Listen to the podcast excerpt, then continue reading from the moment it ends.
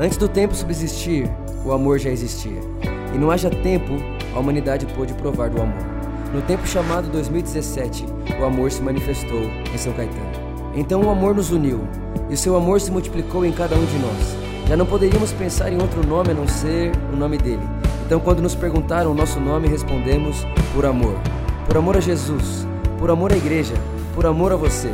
E essa é a igreja que vemos, uma igreja onde Jesus é suficiente, uma igreja onde fazemos tudo por amor, por amor a Jesus, por amor ao próximo e por amor às nações. Uma igreja feliz, uma igreja próspera, uma igreja produtiva, uma igreja generosa, uma igreja para todos, uma igreja que admira a beleza, uma igreja de discípulos, uma igreja estimada, uma igreja ilimitada, uma igreja que ama ser igreja. Amém, amém e amém. Amém. Irmãos, você está empolgado para essa noite, sim ou não? Eu realmente estou bem empolgado. Uh, essa é uma mensagem que está no meu coração há mais ou menos uns dois meses. E como a gente estava na série de domingo, então ela ficou reservada para esse momento de agora. Então eu quero muito compartilhar isso com vocês e creio que vai trazer uma clareza no nosso entendimento de muita coisa porque foi o que fez comigo. Eu tenho certeza que vai fazer muito mais com cada um de nós aqui depois de hoje à noite. Então, para isso, eu queria que você abrisse sua Bíblia comigo aí em Hebreus capítulo 1.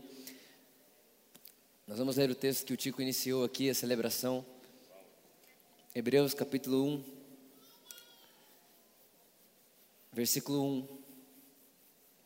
Hebreus capítulo 1, verso de número 1 diz assim: Havendo Deus, desde a antiguidade, falado em várias ocasiões, e de muitas maneiras aos nossos pais por intermédio dos profetas, nesse tempo nos falou mediante o seu, fala comigo, filho. Fala bem forte comigo, filho. A quem constituiu o herdeiro de tudo que existe e por meio de quem criou o universo. Verso 3. Irmãos, esse é um dos versos mais incríveis escritos no Novo Testamento. Ele, ele quem, irmãos? Ele quem? Jesus. Então, Jesus, ele é, o ele é o resplendor da glória e a expressão exata do seu ser. Ou seja, Deus está dizendo que Jesus é o resplendor da glória e a expressão exata de quem Deus é, sustentando tudo que há pela palavra do seu poder. Depois de haver realizado a purificação dos pecados, ele se assentou à direita da majestade nas alturas, tornando-se tão superior aos anjos quanto o nome que herdou é ainda mais excelente do que eles. Feche seus olhos mais uma vez, Espírito de Deus, obrigado. É tudo sobre Jesus e só você, Espírito Santo, pode nos ensinar Jesus. Então, mais uma vez, essa noite te agradecemos, porque certamente o Senhor nos ensinará coisas tremendas, absurdas, generosas, magníficas sobre a pessoa de Jesus. E sairemos daqui com mais consciência do amor de Jesus, da graça e de quem Deus é, expresso em Jesus de forma tão clara. Em nome de Jesus, amém. Amém. Amém. Irmãos, todo mundo aqui já viu um dia nublado, sim ou não? Todo mundo aqui já experimentou um dia nublado. Aquele dia que você olha para o céu e quando você olha para o céu você não vê o sol, você vê as nuvens, sim ou não? Agora, é verdade ou não é que até mesmo no dia nublado e o dia que não dá para enxergar o sol, é possível saber que é dia, porque mesmo que o sol não pode ser visto, tem luz, tem claridade, sim ou não? E eu estava esses dias atrás viajando num outro país, e esse país tem praticamente o ano inteiro desse clima que eu acabei de descrever para vocês, e foi lá que eu enxerguei isso, e que eu olhei para o céu e disse: Uau! Era isso que estava dizendo Hebreus capítulo 1. Vou explicar. O texto começa dizendo para mim e para você que Deus falou com o homem durante muito tempo, de diversas maneiras, por meio dos profetas. Mas agora, nesse dia, ele nos fala por meio do Filho. E quem é o Filho? O Filho é o resplendor da glória e a expressão exata do seu ser. Irmãos, muitos outros textos da, da, da, bíblicos vão dizer para mim e para você que tudo que veio antes de Jesus era uma sombra. Por isso que o nome dessa mensagem hoje é Deus sem sombras.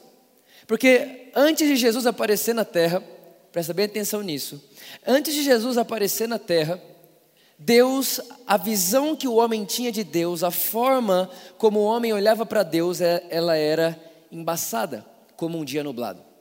Mas da mesma forma que quando você está vivendo um dia nublado, você olha para o céu e por mais que você não veja o sol, você sabe que o sol está lá, assim era antes de Jesus aparecer.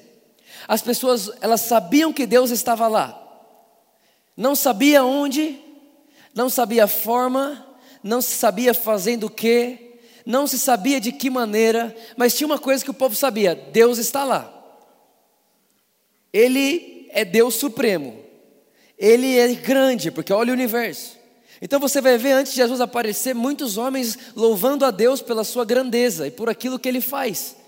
Porque não é possível uma criação perfeita dessa, não existia um Deus perfeito desse. Só que tinha uma coisa, irmãos. Da mesma forma, quando nós olhamos para o céu num dia nublado e não vemos o sol, as pessoas ao olharem para Deus via sombras e nuvens e nunca experimentavam de maneira plena a expressão exata de quem Deus é. Por mais que eles sabiam que Deus era grande, por mais que eles sabiam que Deus era generoso, por mais que eles sabiam tantas coisas sobre Deus, que Ele é poderoso, por mais que eles sabiam tudo isso, ninguém sabia o formato, a forma, a posição, aonde Deus está, como Ele se move, ninguém sabia.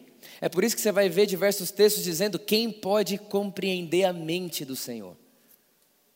Se você ler a Bíblia antes de Jesus aparecer, você vai perceber que esse era um questionamento feito por vários profetas.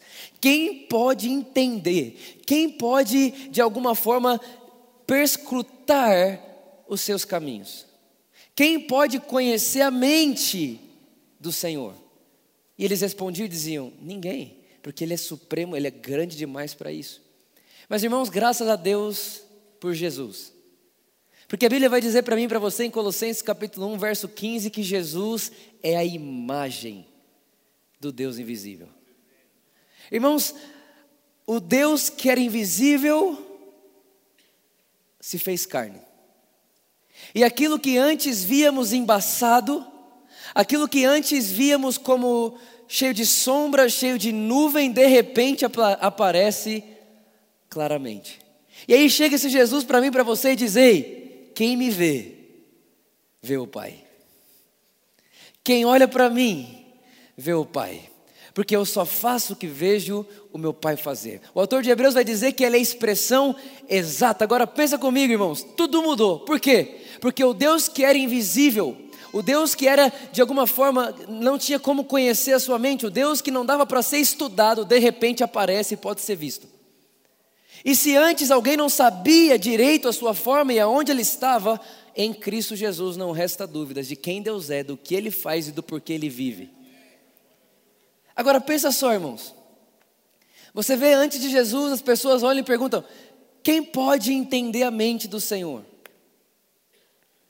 Vem o apóstolo Paulo depois e fala assim: ó, um dia perguntaram quem pode conhecer a mente do Senhor. Ele responde: diz eu. O que aconteceu de Isaías para Paulo é que Jesus aparece. Ou outra coisa, a Bíblia vai dizer: quem pode entender os seus caminhos antes de Jesus aparecer? Depois que Jesus aparece, a Bíblia diz: nem olhos viram, nem ouvidos ouviram, nem subiu ao coração do homem o que Deus preparou para aquele que o ama, mas Deus os tem revelado os seus caminhos por meio do Espírito. O que foi que aconteceu de um lugar para outro? Jesus apareceu. Irmãos, o que eu estou querendo dizer para você? Que antes de Jesus aparecer, quando você olhava para o céu, era cheio de nuvens e sombras e você não sabia direito o que Deus faz. Deus mata ou não mata? Deus dá vida ou Deus dá cura? Deus dá doença ou não dá? Deus é por mim ou contra mim? Deus vai me castigar ou me salvar? Deus vai me julgar ou me abraçar? Deus vai me excluir ou me incluir? Todas essas sombras, todas essas nuvens sumiram em Cristo Jesus. Quando Cristo Jesus aparece, ele sopra no céu e toda nuvem some. E agora ele pode dizer: olhe para o céu, veja o sol claramente. E agora, Vitor, você vai saber onde o sol está, qual é o formato do sol, qual é o objetivo do sol existir, porque quem me vê, vê o Pai.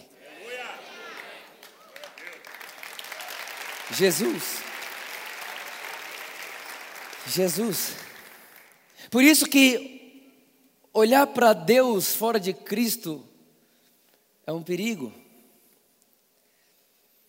E a religião fez isso muito tempo com as pessoas. Na religião, Deus castiga. Jesus disse: Não castigo, eu vim para salvar e não para condenar.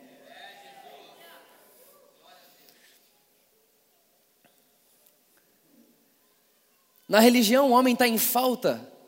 No Evangelho, Jesus diz: Ninguém está em falta. Deus quer que você se aproxime dele, sem medo. Ou seja, irmãos, não restou dúvidas quando Jesus aparece. Afinal de contas, ele é a expressão exata do seu ser. Então, qualquer coisa que tem alguém aqui hoje pensando sobre Deus que você não vê em Jesus, não precisa acreditar nisso mais. É hoje é dia de você jogar fora. Qualquer coisa. Qualquer coisa, qualquer coisa, qualquer coisa. Eu me lembro como se fosse hoje um dia uma mulher lá no caixotinho, ela chegou em mim com um olho cheio de lágrimas e ela olhou para mim e falou assim: "Pastor, foi um pessoal da igreja que eu era lá na minha igreja orar por mim, e eles tiveram uma palavra profética, e a palavra profética que, eles, que Deus faria comigo, como ele fez com Jó.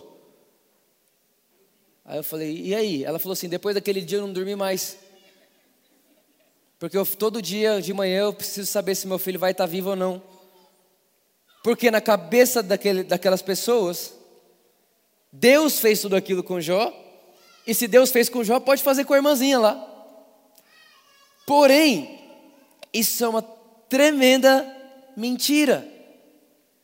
Por que, que é uma mentira? Por que, que eu posso garantir que é uma mentira? Ah, Vitor, mas ela falou que foi Deus que falou. Mentira, Deus nunca falaria isso. Por que, que é uma mentira? Porque se você não vê Jesus fazendo isso, você nunca vai ver Deus fazendo isso. Da mesma forma, irmãos, que onde tem luz é porque tem sol. Aonde Deus aparece, Cristo Jesus é visto. Da mesma forma que a luz está para o sol, Cristo está para Deus. Ainda entendendo o que eu estou falando aqui? Agora, irmãos, vamos lá. Significa que Jesus tirou as nuvens. Agora, minha pergunta é: que horas ele tirou as nuvens? E é, é sobre isso que eu quero meditar com você em João capítulo 17. Que horas Jesus tirou as nuvens? Porque Jesus não tirou a nuvem na hora que ele nasceu. Não foi nessa hora. Que horas foi que Jesus tornou Deus claro? Que horas foi que Jesus disse: Olha, agora, se você olhar para mim, você vai ver o Pai sem sombra e sem nuvem nenhuma. Eu queria ler com você então João capítulo 17, a partir do verso 1. Diz assim: Tendo dito essas palavras aos seus discípulos, Jesus levantou seus olhos para o céu e orou: Pai, é chegado a hora. Mas irmão, peraí, olha só. João capítulo 17, Jesus já tinha vivido três anos de ministério. Jesus, nesse momento, ele já tinha curado enfermos, ressuscitado Lázaro, andado sobre as águas, curado é, é, é, paralítico, dado vista a cegos. Já, já, já tinha feito tudo isso. Mas de repente ele vai orar e ele fala: Pai, chegou a hora agora. E a pergunta é: chegou agora a hora do quê? E ele vai responder: Pai, chegou a hora de você glorificar o filho para que o filho glorifique a ti.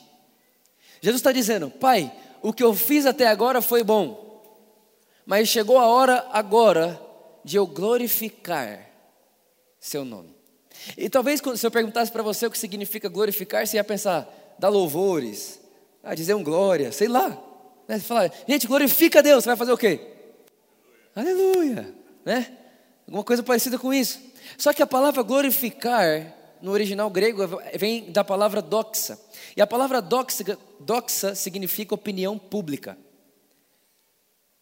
Significando então que Jesus estava dizendo: Pai, chegou a hora de eu desvendar você publicamente.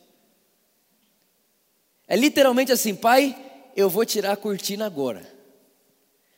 Agora não vai restar dúvida mesmo. Agora todos vão te enxergar sem nenhuma sombra, nenhum resquício de sombra. Pai, chegou a hora do teu filho tirar o véu, para que todos te vejam claramente. Agora, irmãos, a minha próxima pergunta é: o que Jesus foi fazer depois de ter dito isso? Porque se Jesus está dizendo, Pai, chegou a hora agora de revelar teu nome, a pergunta é: o que ele foi fazer depois? Porque o que ele vai fazer depois é glorificar o Pai. O que ele vai fazer depois disso é tornar o conhecimento do Pai público, é fazer o Pai ser visto por todos. Irmão, para minha, minha alegria e para sua alegria, depois de Jesus termina de orar isso, ele vai para a cruz. Presta atenção no que eu estou querendo dizer para você. Jesus está dizendo, Pai, chegou a hora agora. O que eu fiz até agora também foi sombra. O que eu fiz até agora também foram nuvens. O que eu fui até agora também foi embaçado. Irmãos, Deus não é reconhecido quando alguém é curado, simplesmente. Isso é pouco para Ele. Deus não é conhecido quando alguém volta a ver. Isso é pouco para Ele. Irmão, existe um lugar superior a tudo isso. Que é maior que tudo isso. Que Jesus está dizendo, Pai, o que eu fiz até agora não foi glorificar Seu nome. Eu não te fiz opinião pública até agora, mas agora farei de você um espetáculo público, Pai. Jesus, você vai fazer o quê? Vai ressuscitar um morto? Não. Você vai curar um enfermo? Não. Você vai libertar um cativo? Não. O que você vai fazer então, Jesus? Vou para a cruz. Eu vou para a cruz.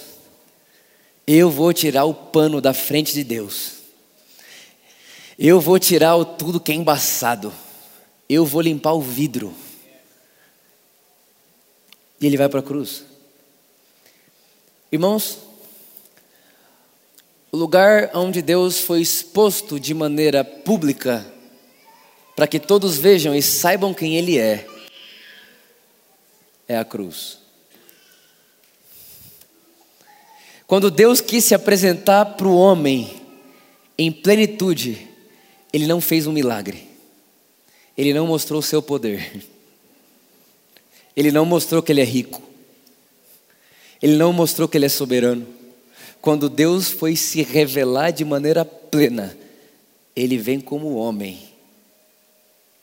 E tem a morte mais dolorosa que o homem viu numa cruz.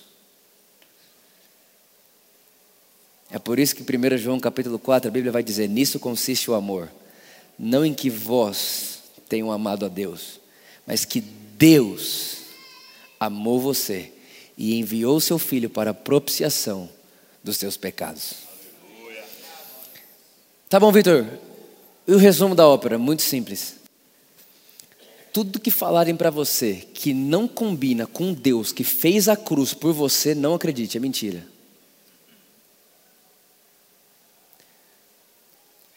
Mentira. Quer ver só? Quem aqui acha, junto comigo, que o filho pródigo merece um castigo? O que, que ele recebeu? Perdão, festa e mais, voltou a ser herdeiro. Repara, quando o filho pródigo vai embora, ele pede a herança, gasta metade da herança inteira, e quando volta, não volta agora, ó, você volta só que sem herança, não. Ele volta para ter herança de novo. Então repare, irmão, é um Deus que não guarda rancor.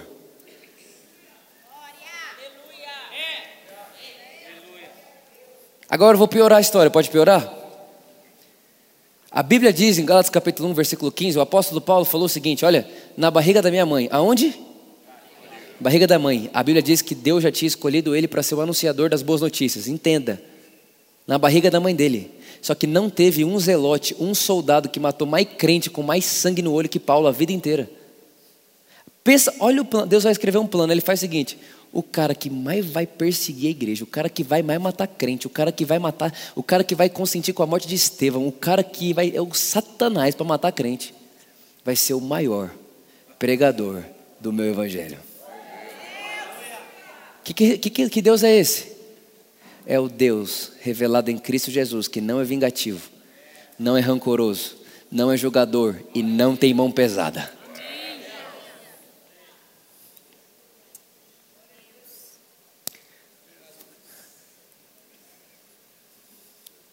Quer mais? Vamos prender Jesus. Aí Pedro tira a espada e arranca a orelha do cara que ia prender Jesus. Irmão, o cara ia prender Jesus. O, o, o cara ia prender Deus. Pedro arranca a orelha do cara. O Deus da religião ia falar assim: hum. Só que o Deus revelado em Cristo Jesus ele pega a orelha do cara, coloca a orelha dele de novo, como quem diz assim: Você não precisa me amar e querer que eu continue vivo para mim querer você na sua melhor forma.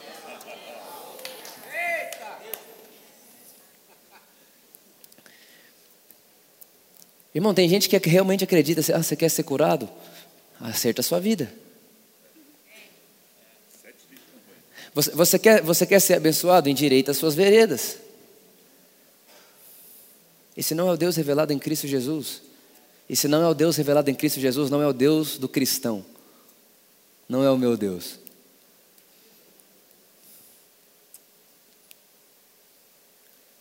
Esse silêncio todo é de alegria ou de. De alívio, irmã, estava condenada, né? É visitante, brincadeira. Me empolguei na brincadeira. É, se Deus da religião me puniria essa hora. Irmãos, o que você não vê em Jesus, você nunca vai, você nunca precisa, pode esperar de Deus. Jesus é a expressão exata de quem Deus é. E ponto final. Deixa eu te falar uma coisa, talvez você está aqui e de verdade a gente tem recebido muito testemunho, muito e-mail de gente muito machucada, muito ferida, muito ferida. Deixa eu te contar um negócio, você não vai ver na Bíblia, na história, Jesus ferindo alguém. Então talvez você está ferido com qualquer coisa e colocando nas costas de Jesus. Deixa eu te dizer uma coisa.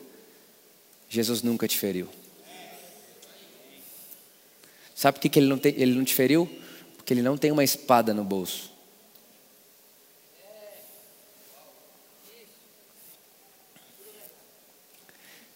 Talvez você está aqui, alguém falou para você, não, essa doença, é, esse problema, Deus enviou para moldar você. Olha que Deus bom.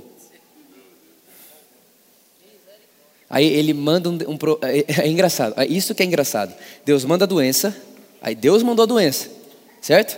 Certo, Deus mandou a doença. Só que aí você vai no médico. Ou seja, você está indo contra a vontade de Deus. Se Deus mandou a doença, não vá no médico.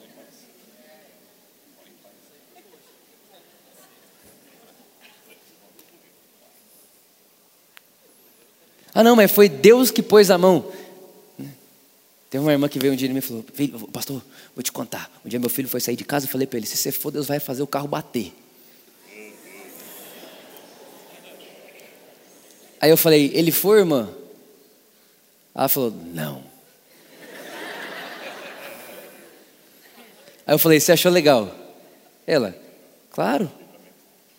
É, claro que ele achei legal. Eu falei: Irmã, se eu sou seu filho, eu fujo de você.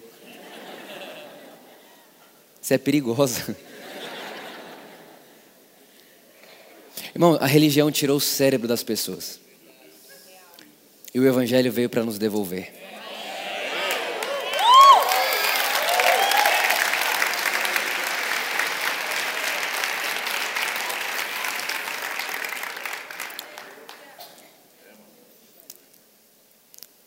A religião, a lei, ela é desumana.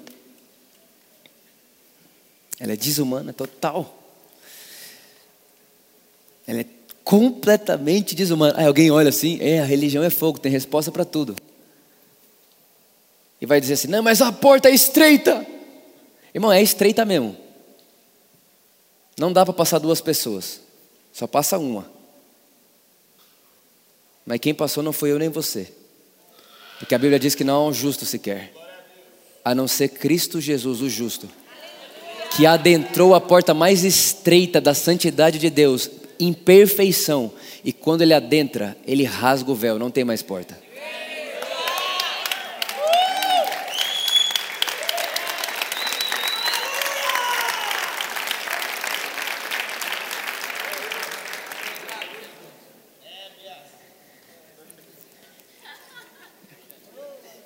Eu sei que talvez você está ouvindo tudo isso e isso talvez gere um pânico na sua cabeça, porque talvez vai tudo de contra o que você aprendeu até hoje. Deixa eu te falar.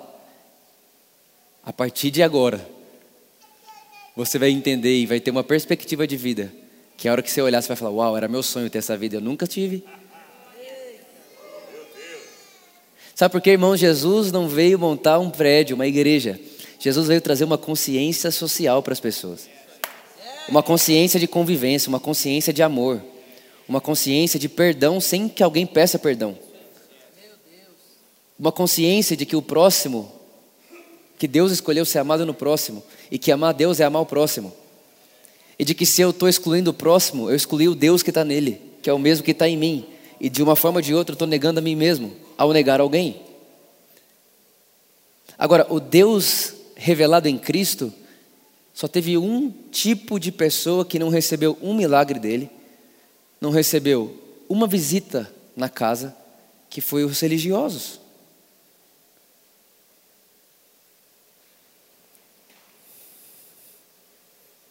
Que foi os religiosos. Por quê? Porque o Deus revelado em Cristo Jesus, ele tem duas tarefas. A primeira, mostrar para o religioso que ele não consegue sem ele. E a segunda é dizer para o pecador que acabou o desespero.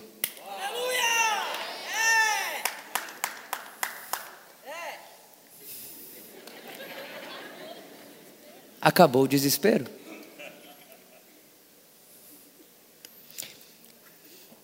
Irmãos, é uma consciência, é uma mente, é uma perspectiva, é uma nova forma de ver, é uma nova forma de olhar, é uma nova forma de tocar, é uma nova forma de olhar as pessoas, é uma nova forma de dar, é uma nova forma de se relacionar, é uma nova forma de olhar para si mesmo, é uma nova forma de olhar para família, uma nova forma de olhar para o seu emprego, uma nova forma de você olhar para o seu patrão, uma nova forma de você olhar para os seus inimigos, uma nova forma de você olhar para Deus, uma nova forma de você olhar para a terra, irmãos, é uma nova consciência, uma nova mentalidade, um novo óculos para enxergar a vida bela, a vida como ela foi feita para ser, a vida do jeito de Deus, a vida do tipo de Deus, a Zoe. A Zoe é a vida do tipo de Deus, irmão. Qual é a vida do tipo de Deus? É a vida que Cristo deu para mim, para você, através de uma consciência, consciência do Evangelho, consciência do amor, a consciência do próximo, a consciência do por alguém, a consciência de que eu não sou inimigo de ninguém, a consciência de que se alguém der um tapa no meu rosto eu posso dar outra face, a consciência de que se eu tiver que andar uma milha eu vou andar duas, a consciência de que eu estou aqui para dar e não para receber, a consciência de que o próximo é o alvo do meu amor, que o próximo é o alvo de quem eu sou, que eu não existo para mim, eu existo para alguém, eu existo para as pessoas, eu estou aqui por amor às pessoas, e, e isso tudo vai entrando dentro da sua cabeça de uma forma que a religião, a lei expressa em ornamentos e mandamentos, e ah, preguiça. Preguiça demais, nossa Deus. Quem está entendendo o que eu estou falando aqui? O Deus revelado em Cristo Jesus não tem religião não tem mandamentos. Pelo contrário, a única coisa que ele pede de mim e de você é o que a gente viu ele fazendo: amor. Amém. Amém.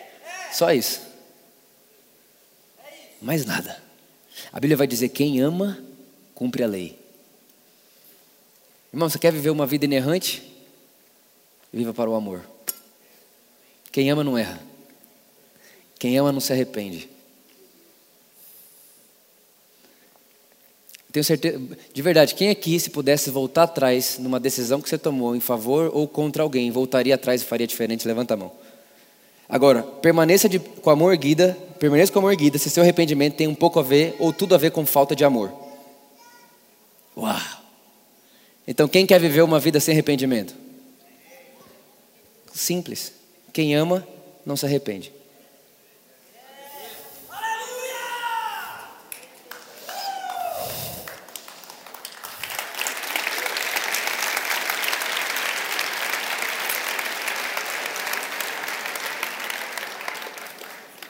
Eu nunca vou esquecer na minha vida um dia que eu recebi esse conselho. Sabe o conselho? Deveria valer um milhão de dólares. Ou não.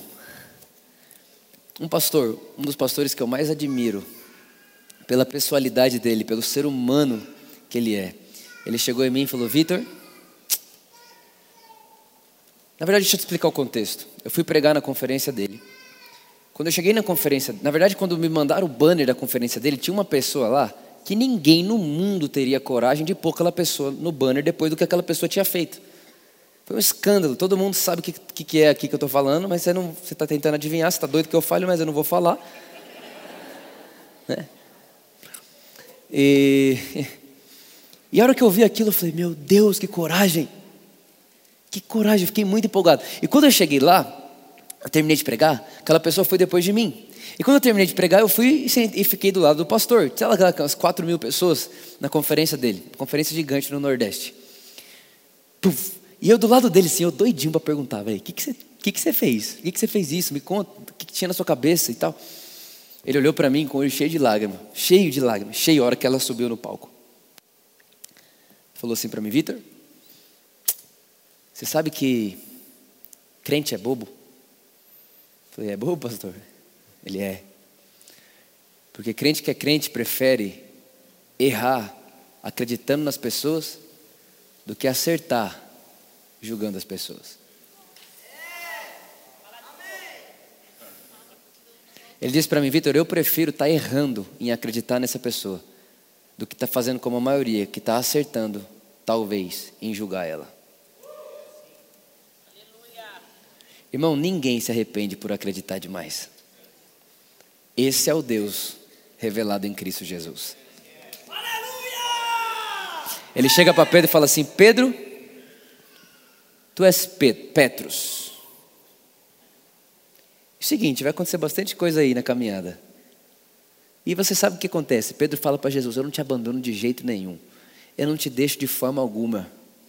Onde você for, eu irei. O que você, aonde você tocar, eu tocarei. Jesus, eu faço qualquer coisa por você. Eu morro por você se for preciso. Jesus foi lavar os pés dos discípulos. O que, o Pedro faz? O meu não. Mas por que, que o seu não, Pedro? Porque não. Por que não? Porque você não vai lavar meu pé, Jesus. Aí Jesus falou: Pedro, se eu não lavar, você não tem parte comigo. Então lava tudo. Falou, Pedro, mas só o pé está sujo. Tipo, cara assim, Jesus, eu. É, é, é tipo assim, nos dias de hoje, Pedro ia olhar para Jesus e falar assim: Jesus, Pedro sem Jesus é igual Claudinho sem bochecha.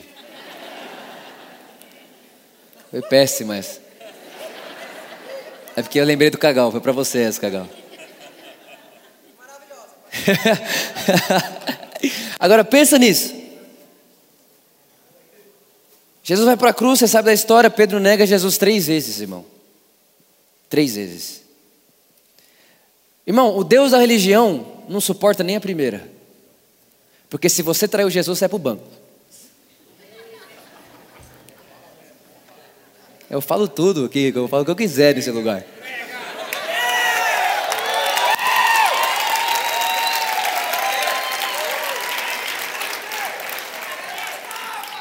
Eu falei, quebra as tábuas, quebra as tábuas, quebra as tábuas que eu trouxe para sua igreja, pastor. Eu vou quebrar, João.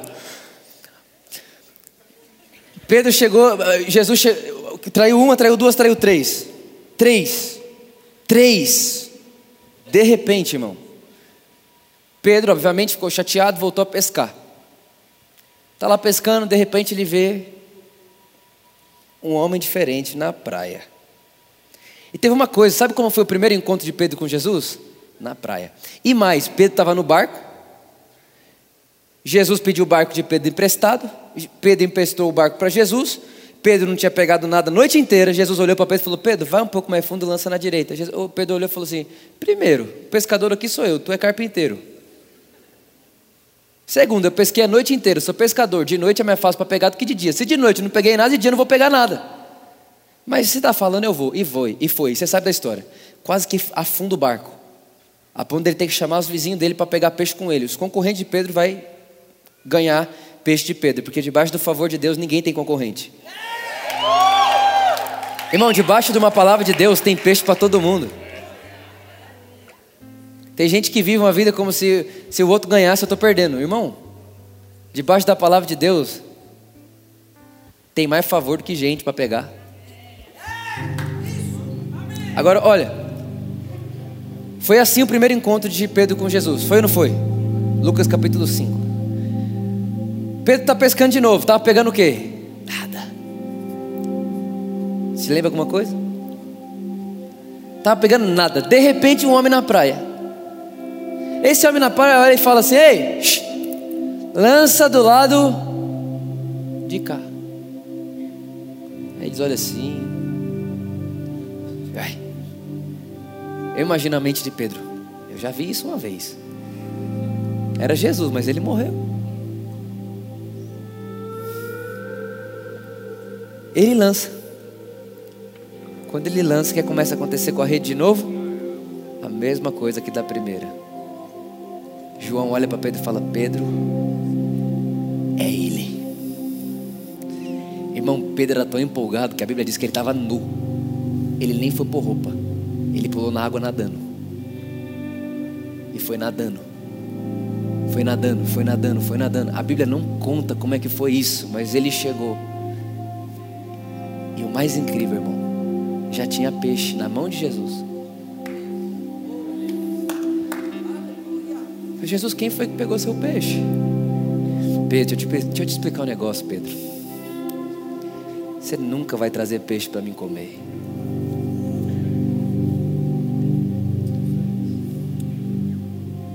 Eu sou, Pedro, a sua comida. Eu sou, Pedro, a sua provisão. E eu imagino o silêncio, irmão. Pensa no silêncio.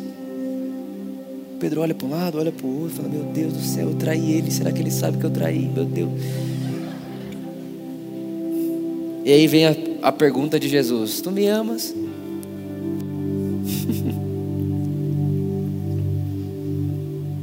Imagina Pedro, ah, Jesus, caramba, você sabe que eu te traí, vai perguntar se eu te amo. Mas eu te amo. Sabes que eu te amo. O que, que Jesus fala para Pedro? Então cuida das minhas ovelhas.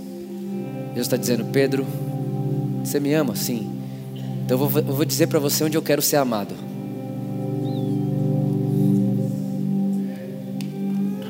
Eu quero ser amado no próximo. Pedro, você me ama? Sim. Então ame as pessoas. E enquanto você as ama, eu me sinto amado por você. Irmão, você já parou a pensar que Jesus não tocou no assunto da traição?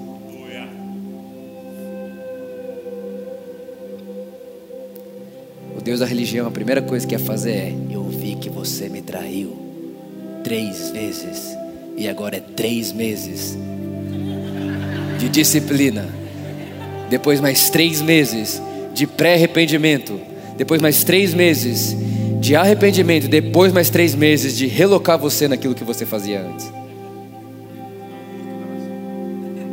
É C&A então? Esquece. Jesus não. Ele nem pergunta, nem fala, faz nada. Ele só pede para Pedro, Pedro, ama as pessoas para mim. Irmão, esse é o nosso Deus. Eu não sei você, mas Ele me dá uma alegria, me dá uma satisfação, me dá um negócio, me dá uma vontade, me dá uma. Um, meu Deus, eu quero viver. Eu quero viver, irmão. Eu quero gente que não mereça ser amado na minha frente. Pelo amor de Deus, deixa eu te contar um negócio. Quando você vê alguém que não merece seu amor, quando você vê alguém que não merece seu perdão, quando você vê alguém que não merece, para de reclamar e entenda, é privilégio seu.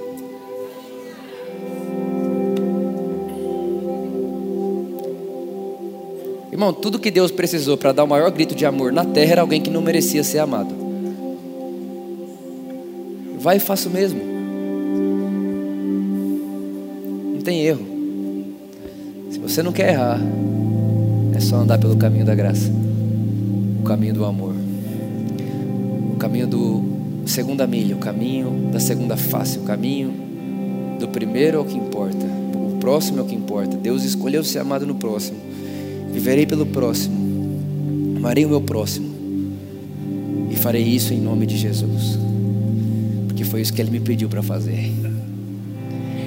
Irmãos, o sonho de Deus é uma sociedade que se ama, só isso. Ah, Vitor, mas não é uma sociedade sem corrupção? Irmão, corrupção é ausência de amor. Mas não é uma sociedade sem medo? Medo é ausência de amor. Traição, ausência de amor. Irmão, tudo é ausência do amor. Deus só quer uma sociedade que se ama, uma terra que se ama, porque se a terra se ama, a terra é como é o céu. Sabe qual é a maior coisa do ambiente celestial? É que lá só tem um tipo de vida, a vida para o amor. É o céu.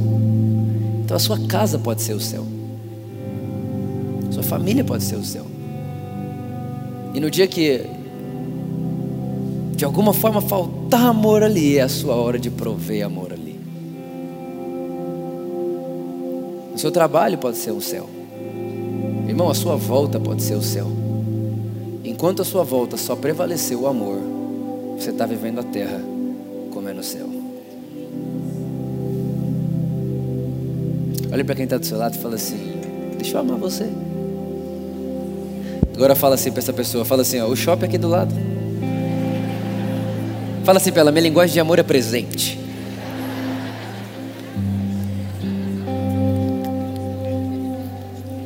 Fique de pé comigo, vamos orar.